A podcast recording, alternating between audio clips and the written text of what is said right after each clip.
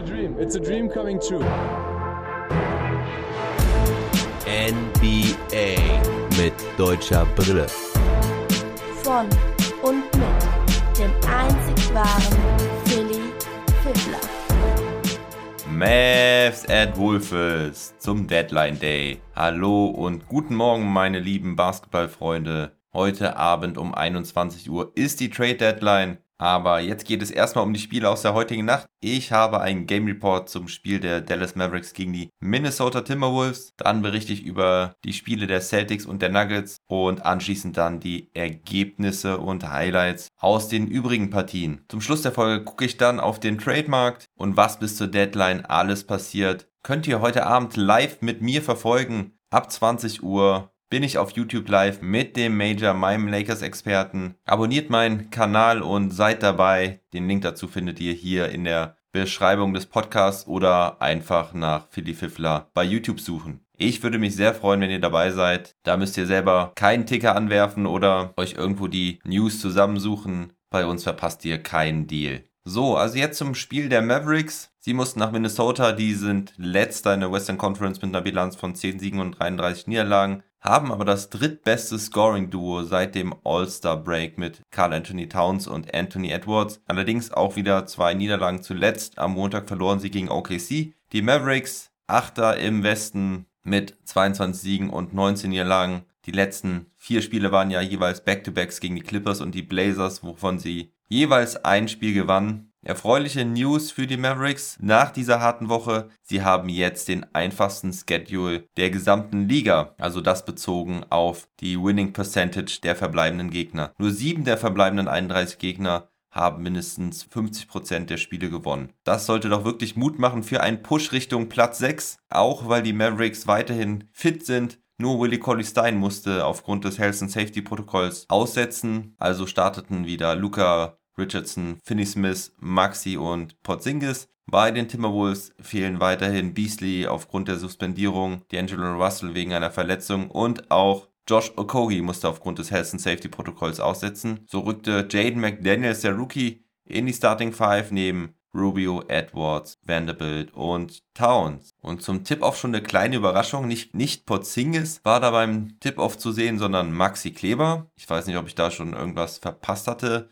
in den letzten Spielen, aber das war mir neu, dass Maxi jetzt da den Tipp aufmacht. Keine Ahnung, was das zu bedeuten hatte. Gegen Towns verliert er den auf jeden Fall und es zeigte sich gleich, dass die Mavericks nicht ganz wach sind hier in Minnesota. Rubio startet das Spiel mit einem Dreier, den Josh Richardson noch kontern kann. Auch Edwards trifft seinen ersten Dreier. Die Mavericks starten schlecht, vor allen Dingen Luca scheint noch gar nicht wach zu sein. Er direkt mal mit zwei Turnovern, ein Zauberpass auf Maxi geht ins Aus und noch einen weiteren Ball wirft er weg. Außerdem ist er schläfrig in der Defense. Da boxt er McDaniels nicht aus. Der kann den Tippdank reinmachen. Edwards mit heißem Start, 8 Punkte zu Beginn. 16 zu 3 die Führung direkt mal für die Timberwolves. Die Mavs dann in der Folge aber konzentrierter. Porzingis bringt die Mavericks zurück mit 8 Punkten. 14 zu 2 Run. Porzingis weiter im Fokus, kann nochmal erfolgreich zum Korb ziehen, fängt dann defensiv einen Pass ab und bekommt so den offenen Fast Break Dunk. Dann provoziert er Edwards fast schon, weil er ihn mit Ball an der Dreierlinie komplett offen stehen lässt. Da lässt sich Edwards nicht zweimal bitten und wirft das Ding einfach rein. Die Defense kann ich in der Situation nicht ganz nachvollziehen. Ich weiß nicht, ob KP da das Gefühl fehlt, aber Edwards hätte ich da jetzt auf jeden Fall nicht freistehen lassen. Warum auch? Der startet richtig heiß. Versteht mich nicht falsch, ich bin ein Fan davon, ab und an mal das Mindgame zu spielen und einen Schützen offen stehen zu lassen. Aber das fand ich an der Stelle ziemlich unangebracht. Und Maxi, er macht zwei Dreier nach schönen Assists von Brunson und Doncic.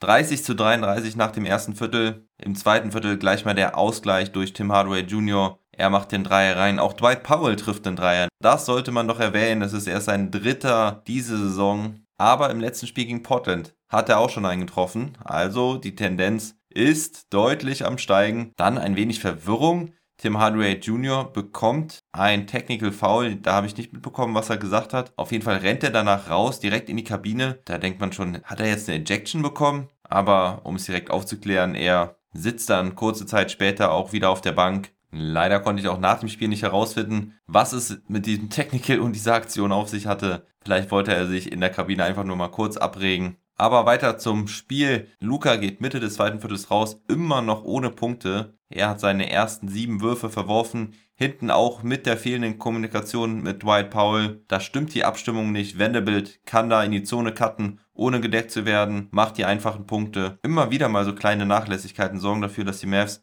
weiter einem Rückstand hinterherlaufen müssen. Porzingis kommt wieder rein, macht gleich mal einen weiteren Dreier rein. Auffällig, dass er Edwards wieder viel Platz am Dreier lässt. Das scheint also zum Gameplan zu gehören. Edwards vielleicht jetzt doch etwas verunsichert, kann seine nächsten Dreierversuche auch nicht treffen. Okay, er hatte jetzt allerdings auch nicht so viel Platz wie zuvor. Dennoch kühlte er ab. Tim Hardaway Jr. nun auch wieder mit ein paar guten Aktionen, zieht aggressiv zum Korb und ein Dreier gibt die erste Führung für die Mavericks. Knapp vier Minuten vor der Halbzeit. Luca kommt dann auch nochmal rein, macht dann auch endlich seine ersten Punkte mit einem Running Fadeaway, aber dann wieder so eine Nachlässigkeit von ihm hinten. Diesmal die fehlende Abstimmung mit Hardaway Jr. So steht Hermann Gomez alleine unterm Korb. Immerhin macht Luca dann noch einen Circle Shot kurz vor der Halbzeit, sodass die Mavs mit 56 zu 55 in die Halbzeit gehen. Im dritten Viertel zeigt Porzingis jetzt defensiv nochmal seine Qualitäten. Er mit einem schönen Block gegen Edwards unterm Korb, auch gute Defense gegen Towns. Luca aber immer noch nicht ganz wach, keine Ahnung, was mit ihm los ist heute. Er lässt sich beim Spielaufbau den Ball klauen.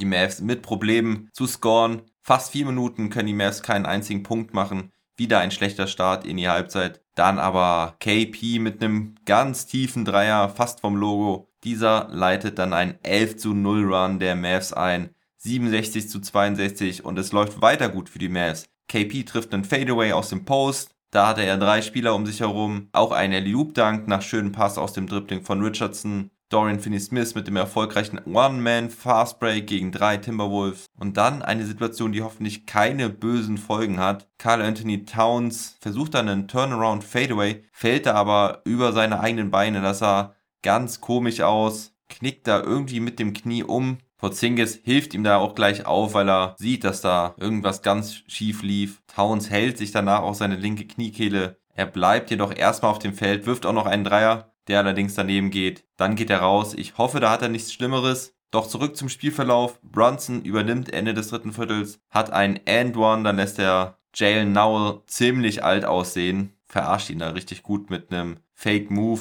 In der letzten Possession spielt Brunson den Pass auf KP for 3. Der Singer schon mit 29 Punkten, 88 zu 73. Anfang des vierten Viertels passiert nichts Außergewöhnliches. Auf Seiten der Mavs sticht Paul positiv heraus kann er einige gute Anspiele unterm Korb verwandeln. Hinten hat er genau wie Maxi einen Block gegen Towns. Towns spielt also weiter. Bin mir nicht sicher, ob er ganz rund läuft. Ich hoffe, er hat da nicht doch eine Verletzung am Meniskus oder so. Gelingen tut ihm allerdings nichts mehr. Luca trifft jetzt auch noch zwei Back-to-Back-Dreier aus dem Dribbling. Danach beträgt die Führung 23 Punkte und damit sollte das Spiel entschieden sein. Diesmal haben die Timberwolves keinen Malek Beasley, der sie zurückbringt. Da hatten die Mavs ja auch eine ziemlich hohe Führung fast noch verspielt. Tim Hardaway Jr. und Paul erledigen den Rest. KP kann sich das ganze vierte Viertel schon. Zwei Minuten vor Schluss ist die Garbage Time angesagt. Rookie Tyler Bay hat da noch einen schönen Alley Oop Dank aus dem Fastbreak raus. Burke hat ihn da perfekt angespielt. Und das Endergebnis lautet 128 zu 108. Die Mavs können sich also von diesem schläfrigen Start erholen. Trotz Luka Doncic Off-Night gewinnen die Mavs dieses Spiel dann am Ende doch recht locker. Towns und Edwards waren am Ende kein Faktor mehr. Die haben sie gut rausgenommen aus dem Spiel. Rubio war sowieso kein Faktor, traf nur einen seiner sieben Würfe.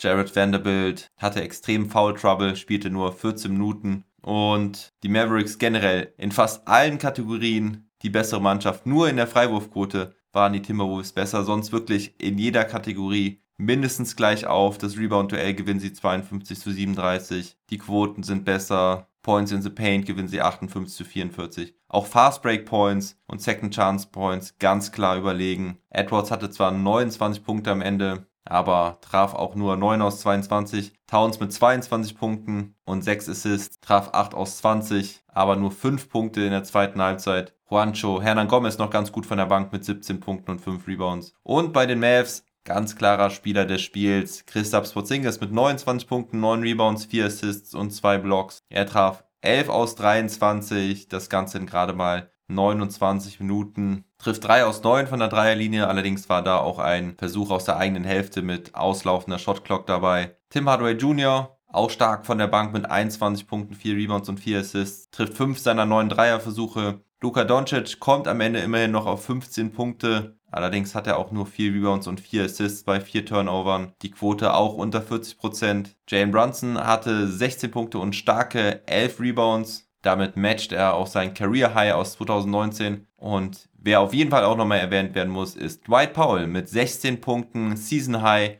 8 Rebounds, 2 Assists, 1 Block, trifft 7 aus 10. Sein voriges Season High war ebenfalls gegen die Timberwolves, das waren noch 12. Also die Timberwolves scheinen ihm zu liegen. Übrigens gilt das auch für Porzingis. Der hatte nämlich im letzten Spiel schon 38 Punkte, 13 Rebounds und 5 Blocks gegen die Timberwolves. Und im Spiel davor 39 Punkte, 14 Rebounds und 6 Blocks. Aber zurück zu Paul. Er wurde auch zum Defensive Player of the Game ernannt. Naja, defensiv ist er mir jetzt nicht so positiv aufgefallen. Allerdings muss man auch sagen, dass er nicht negativ aufgefallen ist. Das ist ja öfters doch mal der Fall gewesen in der Vergangenheit. Er kann sich jetzt immerhin das erste Mal diesen Gürtel anziehen. Freut mich für ihn nach seiner schwierigen Saison bislang. Maxi Kleber beendet das Spiel mit 7 Punkten und 5 Rebounds, 2 aus 5 aus dem Feld, 50% von der Dreierlinie, hatte keinen Dreier mehr getroffen nach den zwei. Und außergewöhnlich, er verwirft einen Freiwurf, 1 aus 2 nur von der Linie. Er spielte die meisten Minuten für die Mavericks, fast 33, hat außerdem ein gutes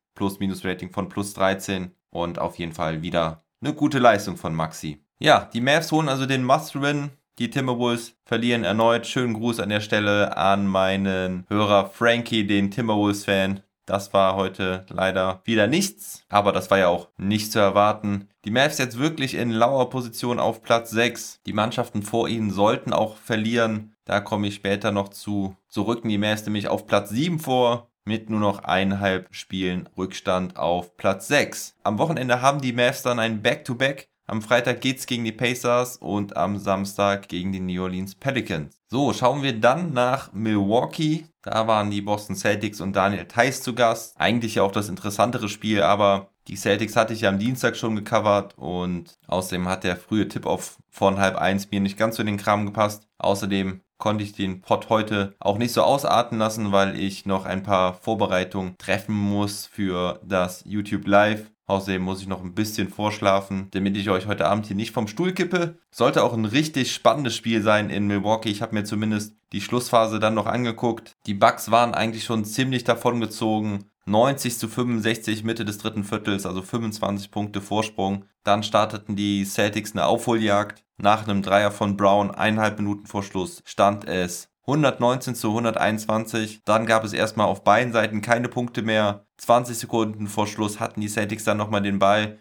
Marcus Smart zieht zum Korb, wird von Brook Lopez weggeblockt. Dann waren es noch zwei Sekunden. Die Celtics können den Einwurf aber nicht an den Mann bringen. Doch der Ball geht von Jannis nochmal ins Aus, nochmal eine Sekunde auf der Uhr. Diesmal bekommen sie jemanden angespielt und zwar ist es Daniel Theiss. Er alleine aus der Ecke for three. Aber nein, der Ball ist etwas zu lang. Er geht an den Ring. Da ärgert er sich. ESPN-Kommentatorin Doris Burke meinte auch, dass er nach dem Wurf nicht hätte zurückspringen sollen, weil Lopez da doch zum Closeout ziemlich angeflogen kam und Thais hätte eventuell sogar das Foul bekommen können. Naja, ich weiß nicht ganz. Normalerweise gibt es ja kaum Calls in der letzten Sekunde, vor allen Dingen nicht für Daniel Thais. Aber naja, der hätte er ihm schon klar auf den Fuß springen müssen, damit er da wirklich einen Foul-Call bekommen hätte. Ich weiß nicht, ob das passiert wäre. Thais fadet auf jeden Fall da dann weg, nachdem er aufgekommen war. Die Bucks kommen also mit einem blauen Auge davon, gewinnen das achte Spiel in Folge. Endstand dann also auch 121 zu 119, also keine Punkte mehr zum Schluss. Die Celtics blieben auf jeden Fall durch Fast Breaks im Spiel. Dieses Duell gewinnen sie mit 26 zu 12. Außerdem treffen sie heute mal alle ihre Freiwürfe. Das war ja zuletzt auch immer wieder mal problematisch. Hatten allerdings auch nur 10, muss man sagen. Sie erzwingen 16 Turnover der Bucks, treffen den Dreier sehr ordentlich heute mit 40,4% bei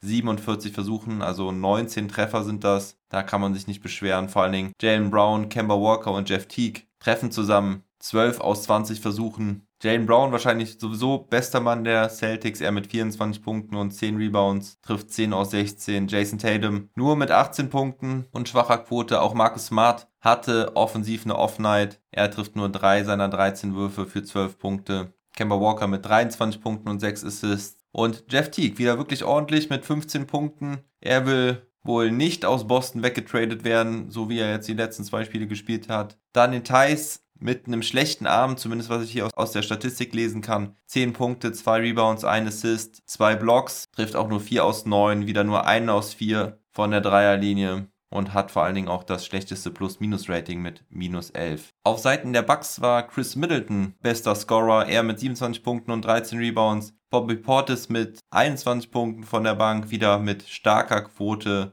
während Giannis Antetokounmpo gut eingedämmt wurde von den Celtics. Er heute nur mit 13 Punkten, trifft nur 4 aus 11, hat aber auch 8 Rebounds und 7 Assists. Und die Celtics jetzt wieder mit zwei Niederlagen in Folge rutschen ab auf Platz 8 in der Eastern Conference, haben jetzt die Bilanz von 21 Siegen und 23 Niederlagen. Am Freitag gibt es dann das Rematch zwischen den beiden Mannschaften. Da wird sich dann entscheiden, wer die Regular Season Series gewinnen wird, denn die Celtics gewannen ja das erste Spiel Anfang der Saison. So auch die Denver Nuggets spielten heute wieder und zwar gegen die Toronto Raptors. Die Raptors ja mit neun Niederlagen in Folge und die Nuggets ja recht heiß in letzter Zeit. Die Raptors können allerdings ihre Streak beenden. Von Anfang an waren sie die bessere Mannschaft. Am Ende gewinnen sie klar und deutlich 135 zu 111. Pascal Siakam musste zuletzt ja eine Strafe hinnehmen, weil er ein paar böse Worte gegen Trainer Nick Nurse richtete. Mit dem hatte er diese Saison ja schon mal eine Auseinandersetzung. Also da brodelt es auf jeden Fall ein bisschen bei Toronto. Die große Frage ist ja auch, ob Kyle Lowry jetzt noch getradet wird. Er wird mit Philadelphia und auch Miami in Verbindung gebracht. Die Clippers haben sicherlich auch noch Außenseiterchancen, wobei man auch sagen muss, dass die Chancen für einen Trade sehr relativ gering sind. Ein Buyout ist da die größere Wahrscheinlichkeit. Auch Norman Powell ist immer wieder in Trade-Gerüchte verwickelt. Der spielt ja eine richtig gute Saison, ist allerdings auch schon 27. Ich dachte immer, er wäre noch ein paar Jahre jünger. Also er daher vielleicht auch nicht unbedingt Teil der festen Zukunftsplanung in Toronto. Siakam lieferte heute auf jeden Fall ab. Er hatte 27 Punkte. Norman Powell ebenfalls stark mit 22 Punkten. Anunobi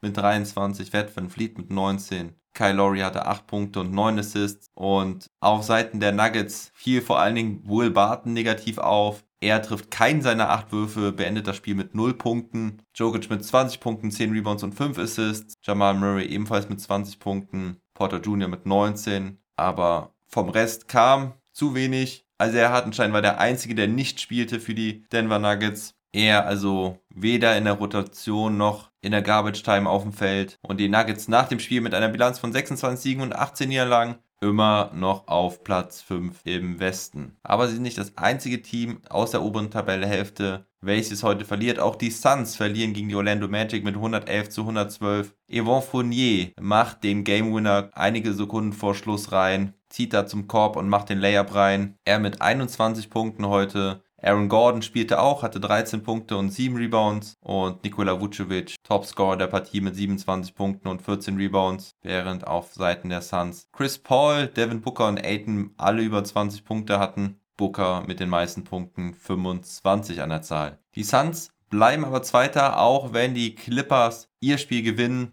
Klarer Blowout-Sieg gegen die San Antonio Spurs, 134 zu 101. Kawhi Leonard mit 25 Punkten, Marcus Morris mit 20 Punkten. Paul George trifft keinen seiner 6 Dreier, hat aber dennoch 17 Punkte und das Spiel ist auch früh entschieden. Bei den Spurs war die Rosen bester Punktesammler mit 19 Punkten. Der Österreicher Jakob Pöltl hatte 8 Punkte, 6 Rebounds, 2 Assists und einen Block. Blieb außerdem perfekt aus dem Feld, trifft alle seine vier Würfe und hat noch das beste Plus-Minus-Rating der Spurs mit minus 5. Die Memphis Grizzlies gewinnen auch ihr drittes Spiel in Folge. Heute Nacht schlugen sie die OKC Thunder. Dylan Brooks mit 25 Punkten und auf Seiten der Thunder Top-Performer Moses Brown mit 19 Punkten und 12 Rebounds. Er liefert weiter ab. Endergebnis 116 zu 107. Die Charlotte Hornets gewinnen klar gegen die Houston Rockets. Endergebnis dort 122 zu 97. Terry Rozier mit 25 Punkten. Und auf Seiten der Rockets John Wall mit 20 Punkten, bester Mann. Die Cleveland Cavaliers gewinnen gegen die Chicago Bulls, bleiben somit dran an den potenziellen Playoff-Rängen. Larry Nance Jr. mit starken 14 Punkten und 14 Rebounds und auf Seiten der Bulls Zach Levine mit 22 Punkten, 103 zu 94. Dann gewann die Indiana Pacers gegen die Detroit Pistons 116 zu 111. Dringend benötigter Sieg für die Pacers. Caris LeVert mit 28 Punkten, 6 Rebounds und 4 Assists. Trifft auch einen ganz entscheidenden Dreier zum Schluss. Jeremy Grant hatte aber auch starke 29 Punkte. Und dann konnte man sich eigentlich seit längerer Zeit schon auf das Duell der Nets gegen die Jazz freuen. Da wurde man aber heute enttäuscht, denn weder Durant, Irving noch Harden lief für die Brooklyn Nets auf. Auch Blake Griffin wurde geschont und so hatten die Jazz heute leichtes Spiel. Donovan Mitchell mit 27 Punkten. Topscorer bei den Brooklyn Nets war Alice Johnson. Wenn ihr den nicht kennt, keine Sorge. Ich musste auch nochmal nachgucken. Er wurde erst vor ein paar Tagen von den Nets zu einem 10-Day-Contract verpflichtet, nutzte seine Chance aber heute legte mal starke 23 Punkte und 15 Rebounds auf. Die Jazz gewinnen aber richtig entspannt 118 zu 88 und die Atlanta Hawks verlieren auch ihr zweites Spiel in Folge. Die Sacramento Kings bezwingen sie mit 110 zu 108. Die Aaron Fox mit starken 37 Punkten. Clint Capella hatte 25 Punkte und 17 Rebounds. Und so rutschen die Hawks auf Platz 5 ab. Und die Charlotte Hornets sind jetzt auf Platz 4. Wahnsinn. Wer hätte das gedacht vor der Saison. So, und das war's mit den Partien der heutigen Nacht. Jetzt möchte ich euch nochmal einen kurzen Überblick geben, was denn heute alles noch so auf dem Trademark passieren kann. Für mich überraschenderweise gab es nämlich noch keinen Trade diese Nacht. Ich habe eigentlich gedacht, als ich mich schlafen leg, dass ich heute Nacht aufwache und die Domino-Kette schon in Gang gebracht wurde. Wurde sie aber nicht. Ich stalke die Accounts von Vogue und Champs, aber nichts wird gemeldet. Allerdings habe ich noch ein paar Gerüchte für euch im Gepäck. Eben habe ich schon kurz über Kyle Lowry gesprochen. Miami und Philly scheinen auch weiterhin die wahrscheinlichsten Ziele für ihn zu sein. Aber auch die Lakers könnten eventuell für Lowry traden. Das ist aus deutscher Sicht natürlich extrem interessant. Oder soll man vielleicht sagen, ein wenig beängstigend. Denn wenn Rory zu den Lakers geht, wäre natürlich auch Schröder ein Spieler,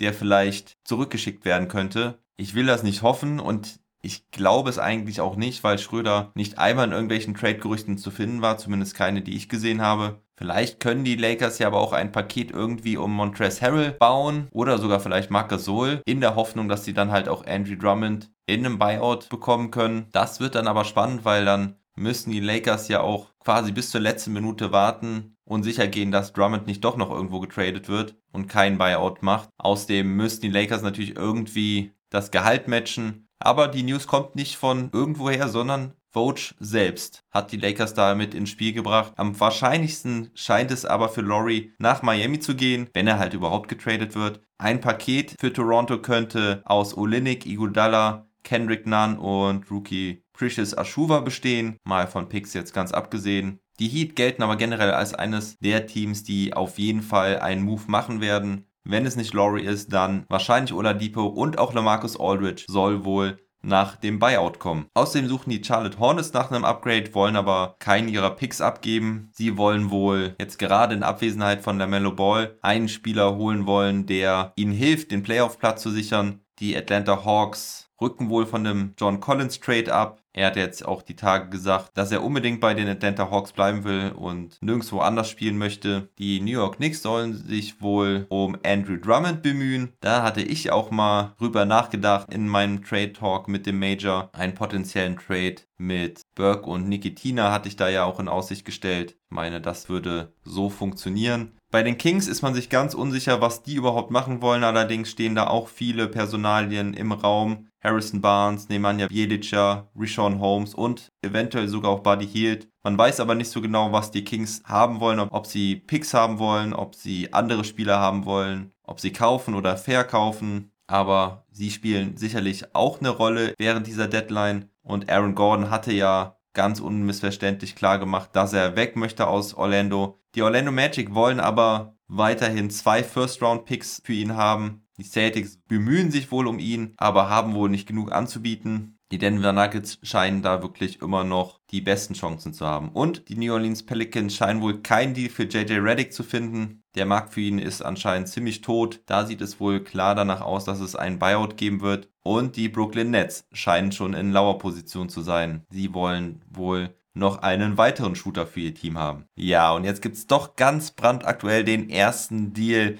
Die Detroit Pistons schicken Dylan Wright nach Sacramento. Die Kings schicken Corey Joseph und zwei Second-Round-Picks zurück nach Detroit. Also ich bin mir jetzt noch nicht ganz sicher, ob die Kings damit tatsächlich nochmal einen Push Richtung Playoffs machen wollen oder ob sie da schon in die nächsten Saisons gucken und Dylan Wright als den besseren Backup sehen als Corey Joseph. Dylan Wright hat ja noch ein Jahr Vertrag meines Wissens nach. Und damit kann es losgehen in der heiße Trade Deadline. Ich bin auf jeden Fall hyped. Ich bin gespannt, was noch so alles passieren wird. Es ist ja ein gutes Zeichen, dass bislang sehr wenig passiert ist. Dann wird die Deadline umso spannender. Bin gespannt, ob was mit Wagner und Bonga passiert. Hartenstein könnte ich mir vielleicht sogar auch vorstellen. Vielleicht ja sogar in einem Paket nach Orlando. Wäre vielleicht auch nicht das Schlechteste für ihn. Aber hey, das sind Gerüchte. Ich habe auf jeden Fall richtig Bock auf heute Abend. Seid dabei um 20 Uhr auf YouTube Live. Ich würde mich sehr freuen. Ansonsten macht's gut, habt einen schönen Tag und never stop ballin'.